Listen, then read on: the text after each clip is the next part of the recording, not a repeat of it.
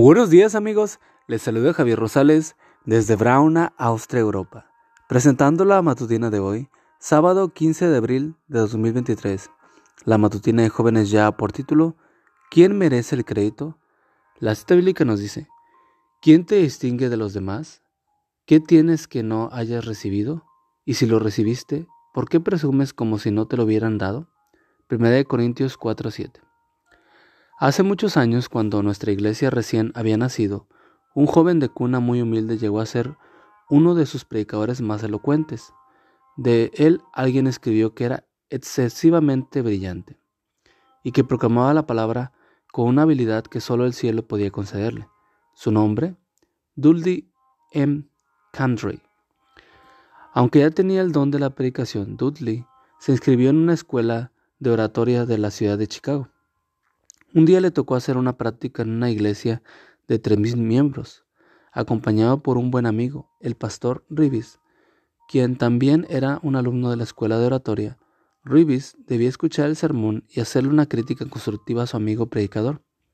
Pero Dudley predicó un sermón tan poderoso que a Ribis se le olvidó que debía evaluarlo. Así de buena fue la predicación.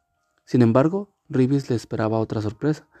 Después de despedir a la congregación, cuando quedaron solos, Dudley le dijo, Ribis, creo que podía llegar a ser un predicador muy famoso si no fuera porque nuestro mensaje es tan impopular. Ribis no podía creer lo que había escuchado. ¿Cómo podía Dudley decir semejante barbaridad? Cuando se recuperó de su asombro, Ribis respondió, Dudley, el mensaje de nuestra iglesia ha hecho de ti lo que eres hoy. El día que lo abandones, volverás al lugar donde estabas cuando te encontró. Es triste decirlo, pero la predicción de Rivis se cumplió al pie de la letra. A Dudley se le subieron los humos a la cabeza, abandonó la iglesia adventista con la intención de llegar a ser un famoso predicador, pero murió sin amigos, en el olvido y sin el aplauso que tanto añoró. D. W. Rivis, citado por Dave Fridley en Hindsight. Retrospectiva.